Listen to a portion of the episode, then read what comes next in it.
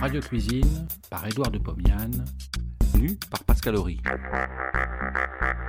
De 1923 à 1929, Édouard de Pomian présente tous les vendredis soirs sur Radio Paris ce qui fut sans doute la première émission culinaire radiophonique. Cela s'appelait Radio Cuisine. Près d'un siècle plus tard, nous donnons à réentendre ces quelques 200 chroniques qui firent la joie des auditeurs de l'époque. Cette semaine, les traditions culinaires. Que serait notre vie sans les traditions?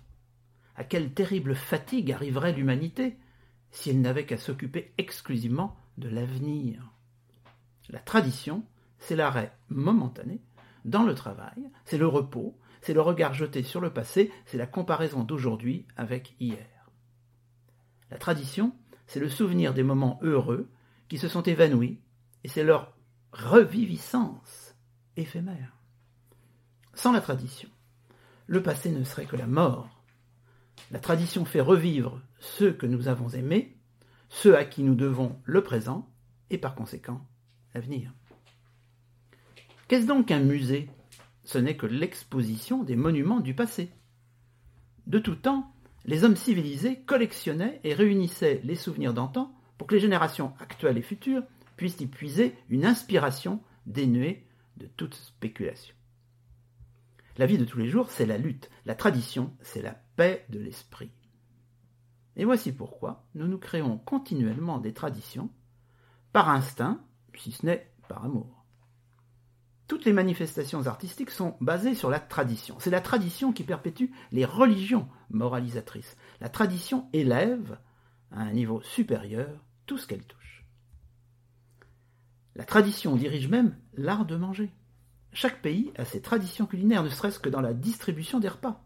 Le breakfast des Anglais est tout différent de notre café au lait matinal. Pourquoi? Par tradition. On pourrait dire que c'est une adaptation due au climat, non pas, puisque l'Anglais qui vit en Angleterre, de même que celui qui habite les Indes ou le Transvaal, mange toujours le matin des œufs au bacon et ses toasts grillés. C'est encore la tradition qui nous fait manger des crêpes le mardi gras ou à la chandeleur.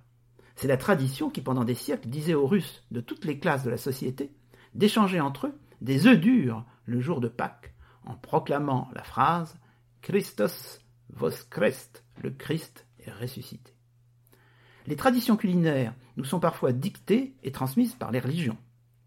Tantôt plus vieilles que nos religions existantes, elles sont des reliquats du paganisme.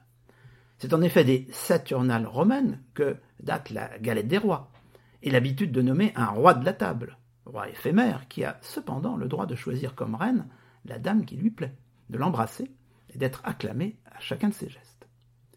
Les religions nous dictent des obligations et des restrictions culinaires qui sont transmises de siècle en siècle.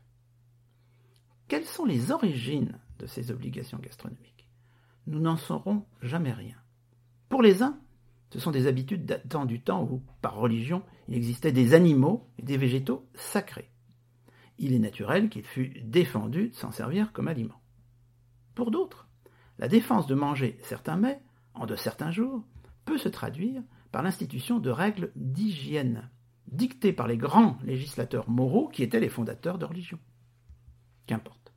Constatons que même chez les chrétiens les moins ardents, il est de coutume de se priver de viande certains jours de l'année, en particulier le vendredi saint.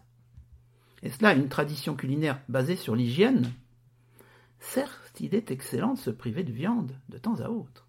C'est une méthode préventive et curative pour l'artériosclérose, l'hypertension et tant d'autres états pathologiques qui sont provoqués par la suralimentation.